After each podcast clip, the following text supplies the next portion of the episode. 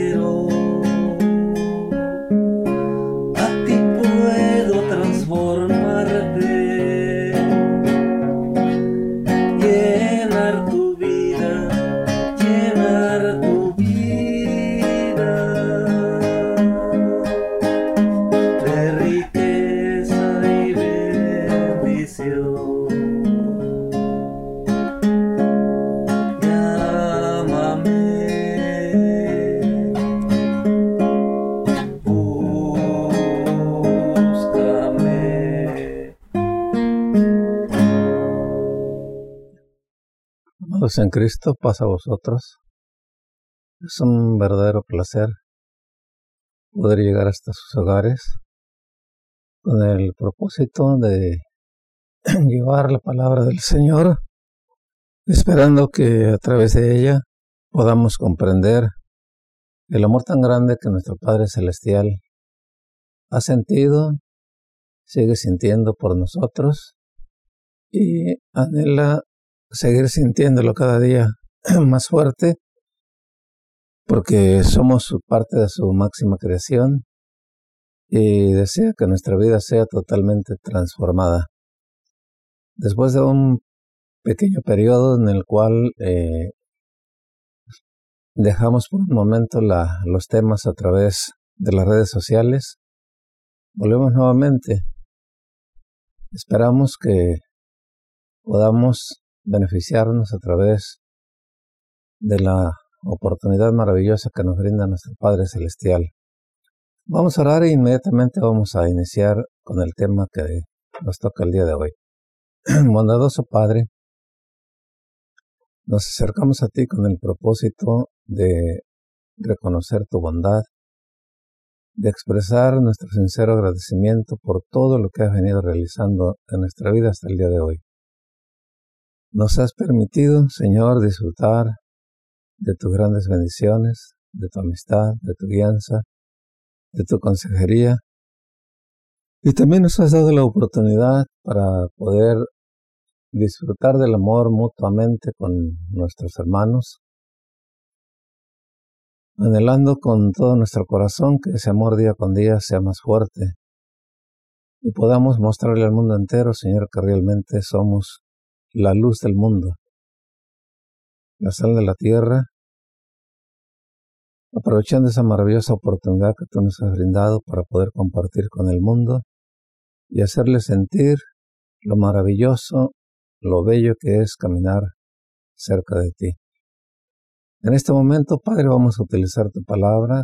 Esperamos que al llegar al corazón de tus hijos, no solamente puedan almacenarla, sino que les des la capacidad de poder entenderla y llevarla a la práctica.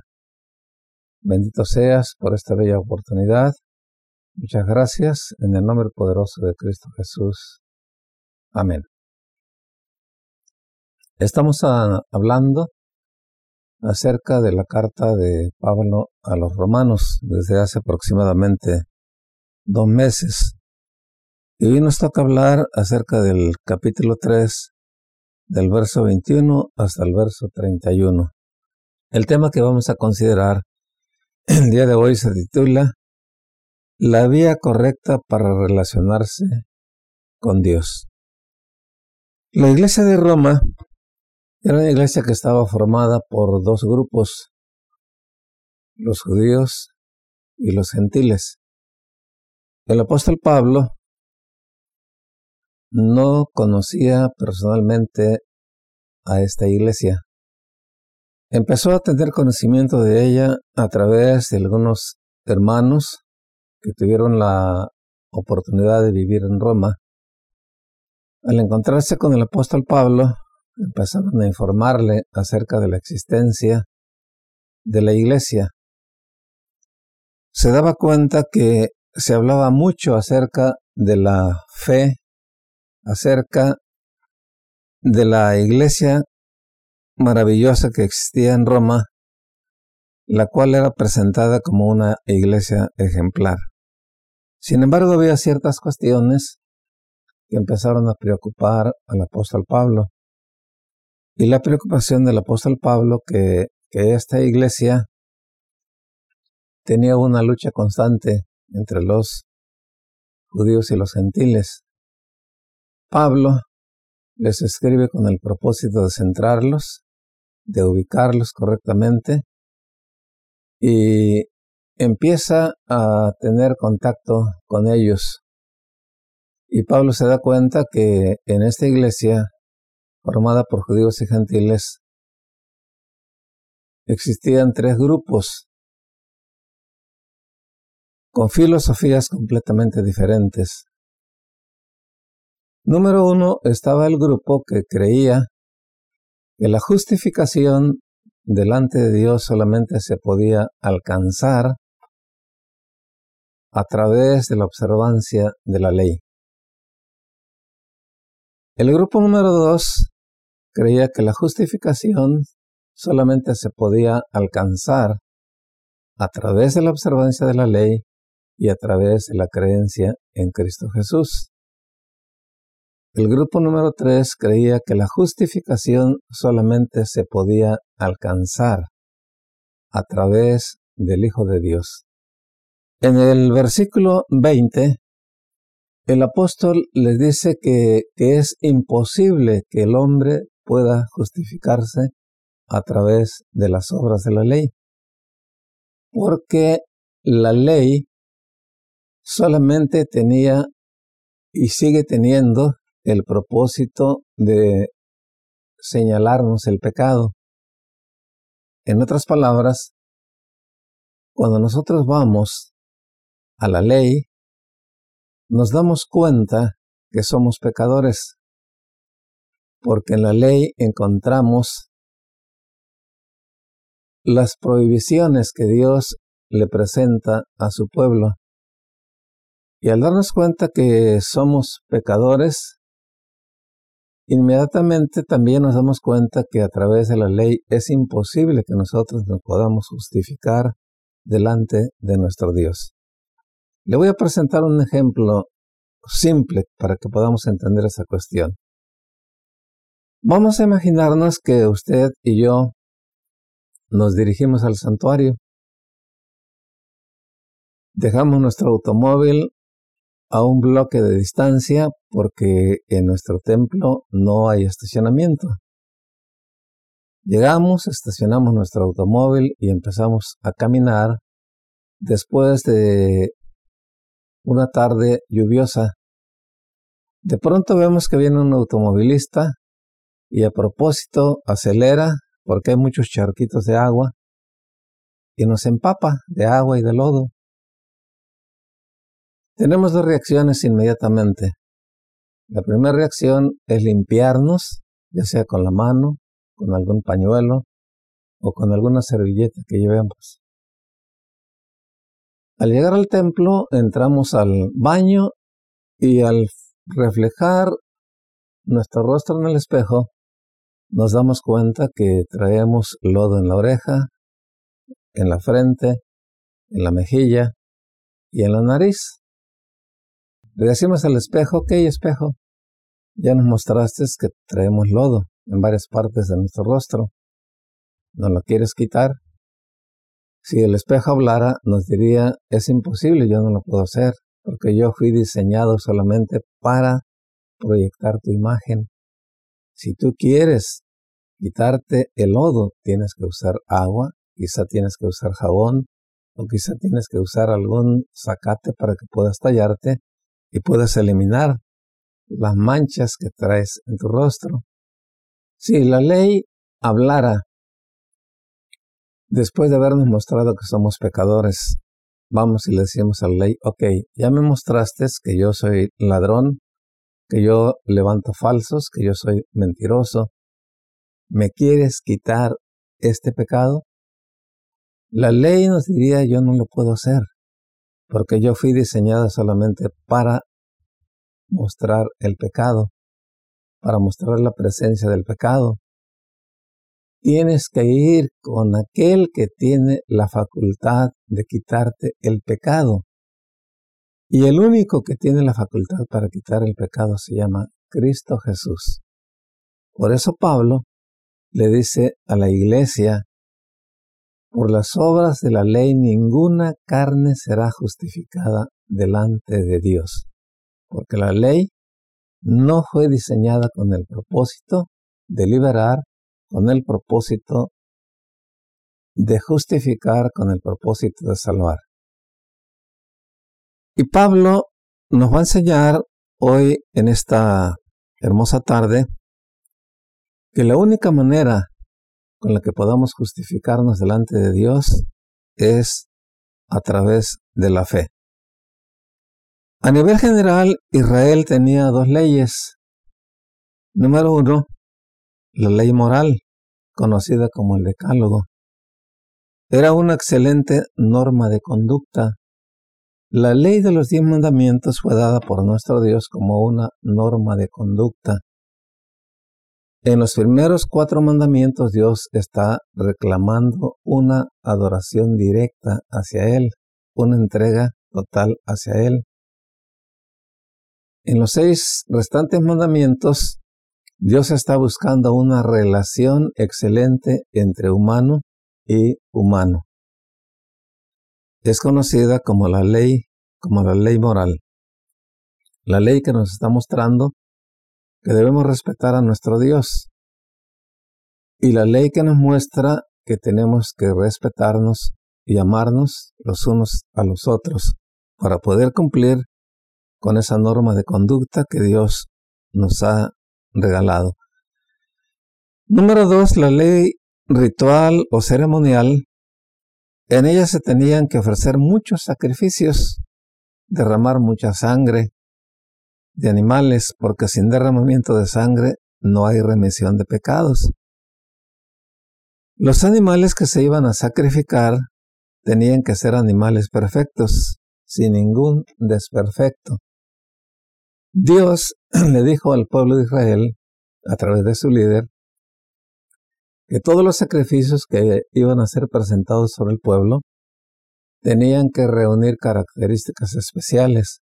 Por lo tanto, dice, no me van a ofrecer el verrugoso, no me van a ofrecer un animal sarnoso, un animal perniquebrado, un animal que haya sido magullado, no me van a ofrecer a un animal ciego, tiene que ser completamente limpio y perfecto, para que de esa manera el sacrificio sea aceptado.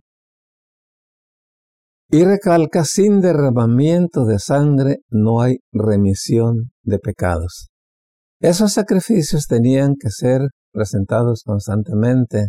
Un ejemplo, vamos a suponer que usted y yo formamos parte del pueblo de Israel y cometemos un pecado.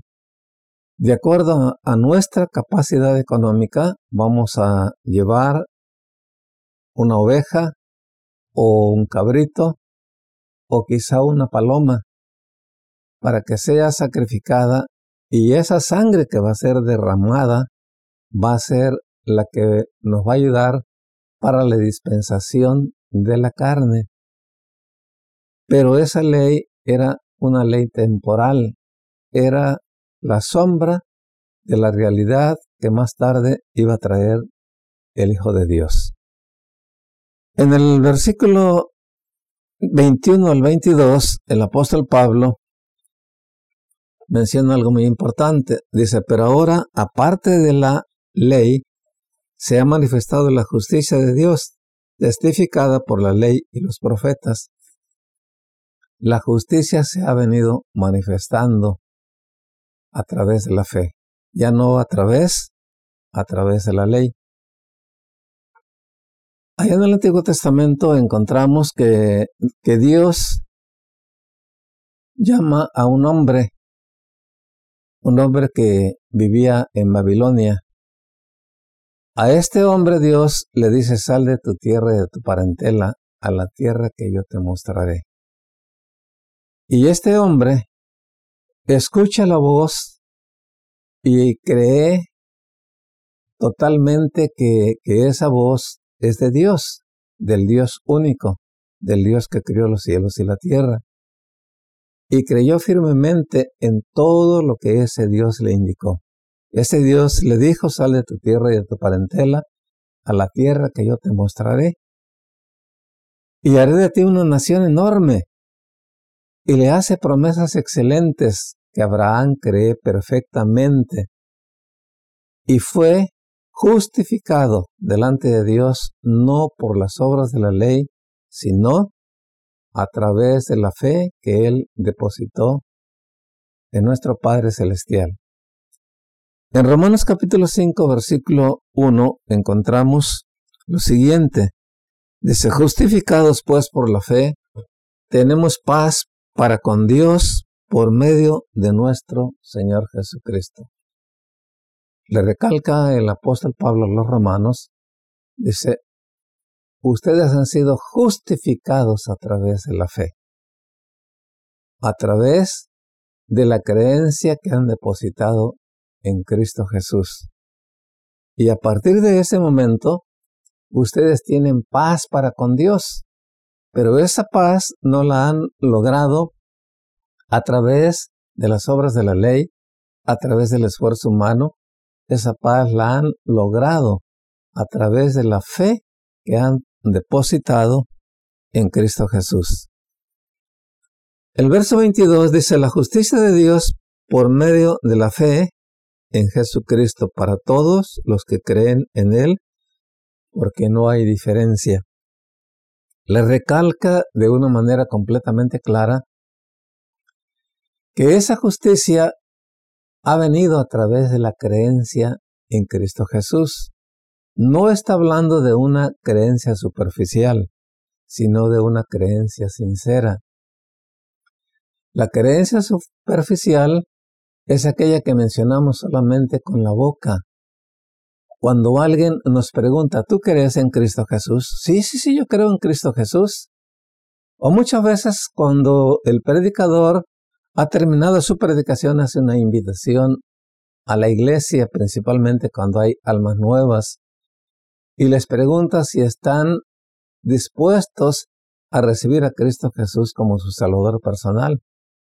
Y mucha gente simplemente para quedar bien con la persona que le invitó o con algún familiar, dice, yo creo en Cristo Jesús y lo recibo como mi Salvador personal.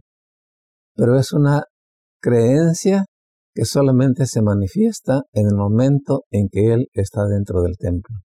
Al salir de ese lugar, esa creencia se desvanece porque no es una creencia que viene directamente del corazón, Pablo está hablando de una creencia que viene directamente del corazón, donde sentimos la presencia de Cristo Jesús de una manera real dentro de nuestra vida, donde creemos firmemente que aquel que fue enviado a la tierra por el Padre Celestial es el Hijo de Dios, es el libertador, es el Salvador, el único que tiene la capacidad de transformar totalmente nuestra mente y nuestro corazón y llevarnos por una senda maravillosa donde podemos alcanzar la felicidad.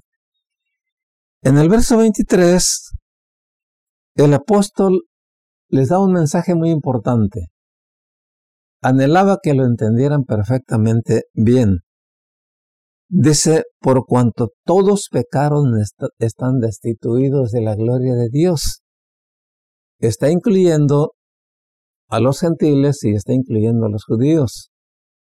Todos, absolutamente todos los seres humanos somos pecadores delante de Dios, porque hemos pecado. Hemos violado la ley, no hemos llevado en práctica aquel conocimiento que tenemos de Dios, hemos actuado de una manera injusta a través de nuestras acciones y muchas veces hemos realizado cosas que no han sido motivadas a través de la fe y eso es pecado. Entonces todos los seres humanos, al pecar delante del Señor, fuimos destituidos de la gloria que Él le dio al ser humano cuando fue formado allá en el huerto del Edén. Dice la Biblia de una manera completamente clara que cuando el hombre fue formado, Dios depositó en él su imagen y su semejanza, lo llenó de gloria, lo llenó de brillo, para que pudiera alcanzar la verdadera felicidad. Al desconectarse de Dios y al cometer pecado, al caminar dentro de la senda del pecado, fue destituido de esa gloria, esa gloria le fue quitada. La imagen de Dios continúa en el ser humano a pesar de ser pecador, pero esa imagen ha sido dañada terriblemente, que es reinstalada en el momento mismo en que él cree en Dios, nuevamente al conectarse con el Hijo de Dios a través de la fe, esa imagen vuelve a recobrar esa belleza que tuvo en un principio. Y a través de caminar con Cristo Jesús y dejarse guiar por el poder del Hijo de Dios, esa imagen no solamente se va renovando, sino que se va fortaleciendo y llega el momento en que esa imagen resplandece de una manera más gloriosa que la que tuvo en un principio. Algo importante que la iglesia de Roma tenía que entender. Seguimos analizando. En el verso 24 al 28, el apóstol reafirma la vía que nos puede llevar a la justificación siendo justificados gratuitamente por su gracia mediante la redención que es en Cristo Jesús. La redención que Él vino a regalarnos es una redención que llegó a través de la gracia. ¿Qué es gracia? Gracia es un regalo inmerecido que viene directamente del cielo a través del Hijo de Dios. Nosotros somos liberados a través de la gracia. Nosotros somos salvados a través de la gracia. Nosotros somos justificados delante de Dios a través de su gracia, simplemente por la fe que depositamos en Él. Le voy a presentar un ejemplo. Vamos a imaginarnos que Pedro y Juan cometen un robo. Van y roban un banco. Y en el robo asesinan a dos policías y huyen. Más adelante son aprendidos por la policía y son llevados a la cárcel. Llega el momento en que los presentan delante del juez y el juez les plantea una pregunta. ¿Cómo se declaran? ¿Inocentes o culpables? Y le dicen al juez, señor juez, somos culpables. Ok, los encierran y llega el momento en que se les notifica que, que van a ser juzgados, les dan la fecha en que van a ser juzgados.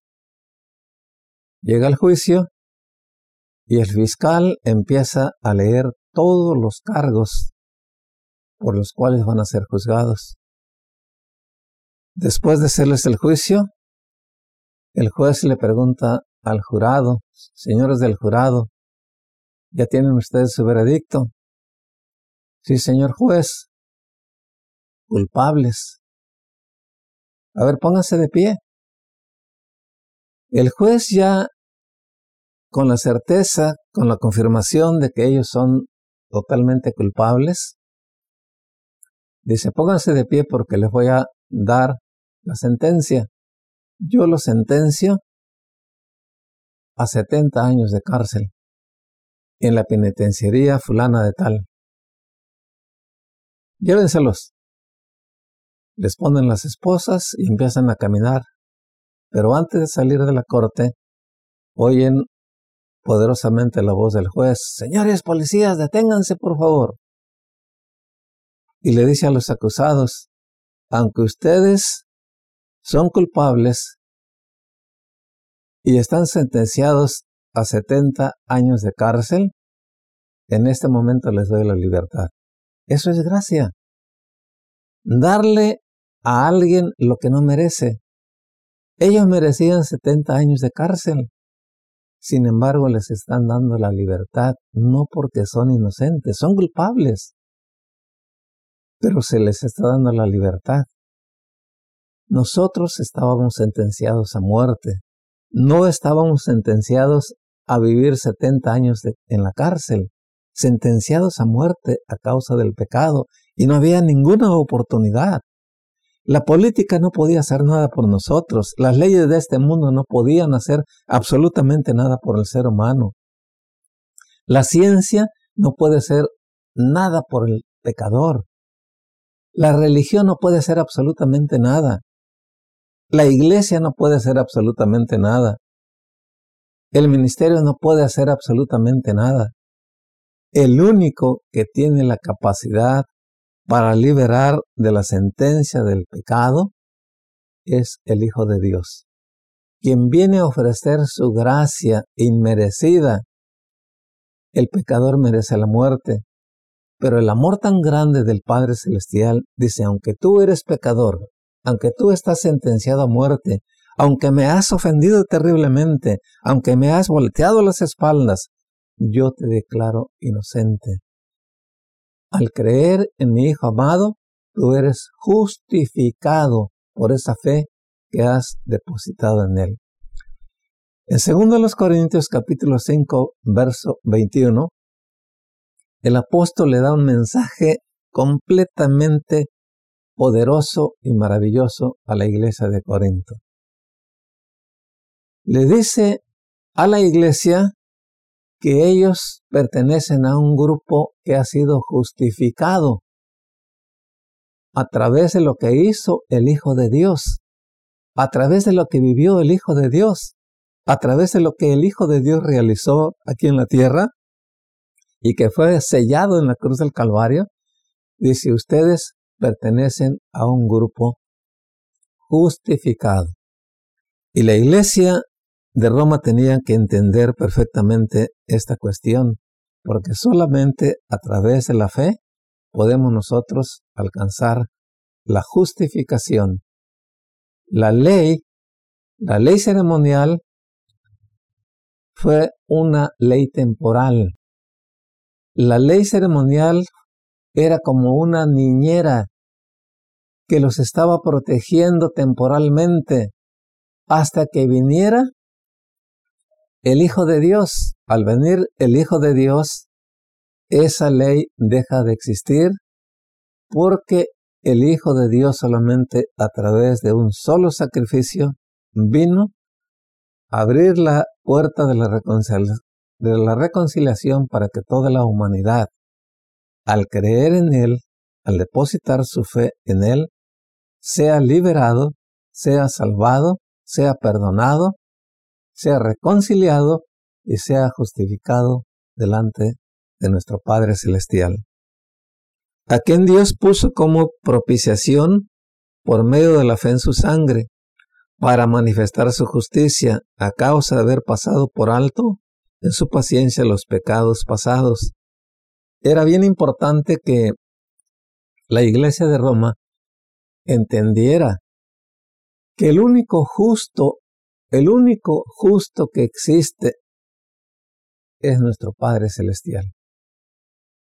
Él siempre ha actuado con justicia y su justicia se ha manifestado a través de las edades. Su justicia se manifestó allá en el huerto del Edén. Su justicia se manifestó allá con Noé. Su justicia se manifestó en Sodoma y en Gomorra. Y su justicia se ha venido manifestando al mundo. Y va a llegar el momento en que su justicia en toda su magnitud se va a mostrar cuando llegue el momento en que toda la humanidad sea juzgada. Va a prevalecer la justicia de Dios. Es maravilloso entender que tenemos un Dios justo, un Dios que jamás va a actuar con injusticia. Es un Dios que nos ama, pero es un Dios apegado completamente a la justicia. Cuando nosotros transitamos por la senda de la injusticia, a Dios le causa dolor. Y eso tiene que traer consecuencias. Y Dios no quiere que esas consecuencias vengan a arruinar nuestra vida. Por eso nos envió a su Hijo amado. No olvidemos San Juan 3, verso 16, porque de tal manera amó Dios al mundo que ha dado a su Hijo unigénito, para que todo aquel que en él cree no se pierda, mas tenga vida eterna. Versículo 17. Porque no envió Dios a su Hijo al mundo para que condene al mundo, sino para que el mundo sea salvo por él. La única vía para poder ser justificados delante de Dios es el Hijo de Dios.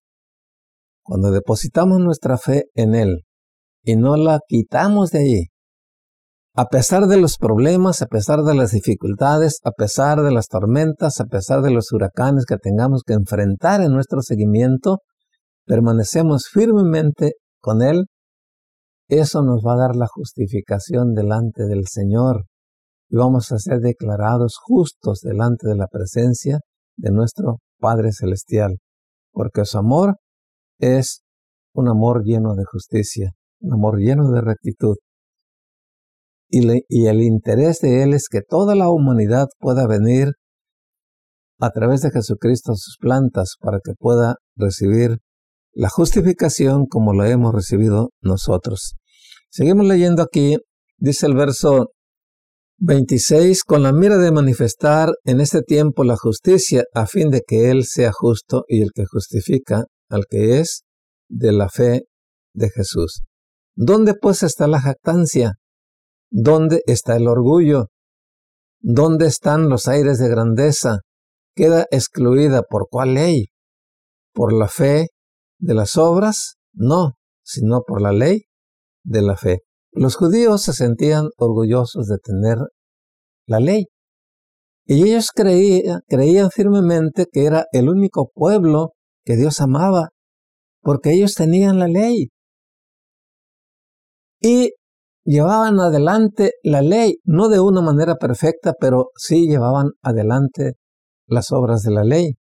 Y ellos creían nosotros somos el único pueblo y se jactaban de que era el único pueblo, pero esa jactancia estaba depositada en las obras de la ley. Pero cuando Dios viene y se manifiesta a través de Cristo Jesús, y Pablo le recuerda que solamente a través de la fe depositada en Cristo Jesús podemos alcanzar la justificación. Dice, ¿dónde está pues la jactancia? ¿Dónde? ¿Dónde? ¿En las obras de la ley o en las obras de la fe? En las obras de la fe es donde nosotros podemos no solamente confirmar que somos un grupo justificado, sino gozarnos enormemente y sentirnos felices y sentirnos hasta cierto punto grandes porque la manifestación de Dios se ha apoderado de nosotros. Esa grandeza no es para pavonearnos, esa grandeza es para confirmar nuestra fe ante Dios y creer firmemente que la justicia viene de Dios, no viene del ser humano.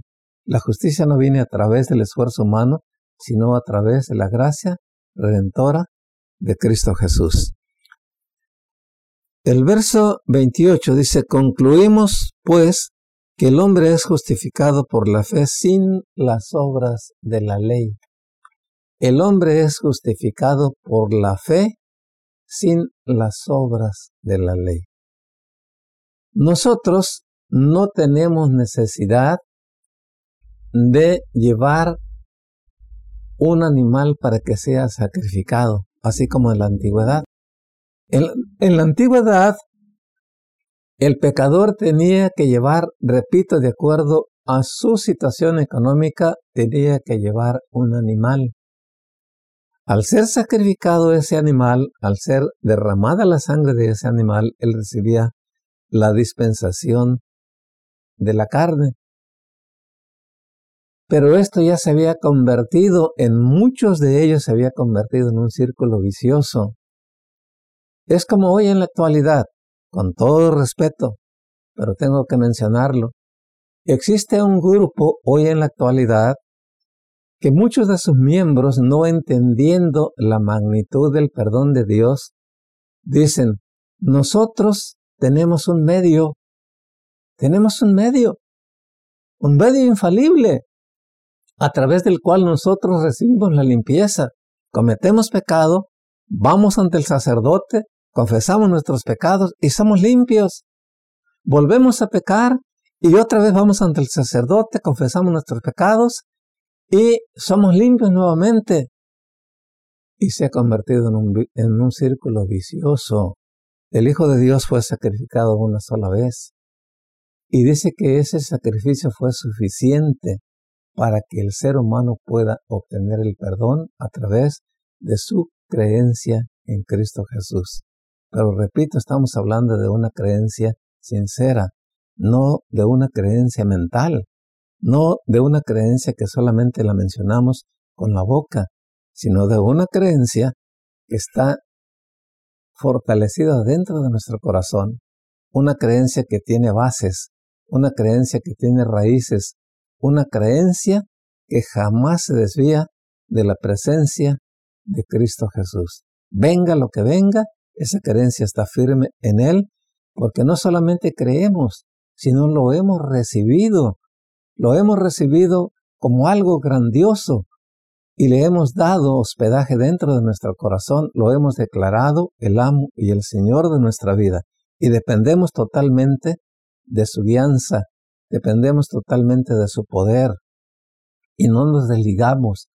Tenía razón el apóstol Pablo al mencionar a los Gálatas en el capítulo 2, versículo 20, cuando les dice, yo Pablo he crucificado mi cuerpo juntamente con el de Cristo Jesús, y ya no vivo yo, va vivo Cristo en mí. y lo que ahora vivo en la carne lo vivo en la fe del Hijo de Dios, el cual me amó y se entregó a sí mismo por mí. Y a partir de ese momento, a través de ese cambio que vino a realizar Jesucristo en su vida, Pablo se sentía completamente confiado. Dice, todo lo puedo en Cristo que me fortalece.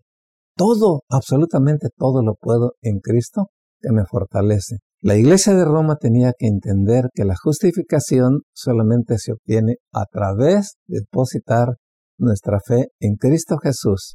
Pero esa fe tiene que ser una fe vivificante, tiene que ser una fe a prueba, a prueba de hielo, a prueba de fuego, a prueba de agua, a prueba de todas las adversidades que vengan. Nuestra fe tiene que permanecer completamente firme delante del Señor. Nuestra fe, amados hermanos, tiene que ser una fe viva, una fe que accione, una fe que no tenga temor, una fe completamente poderosa.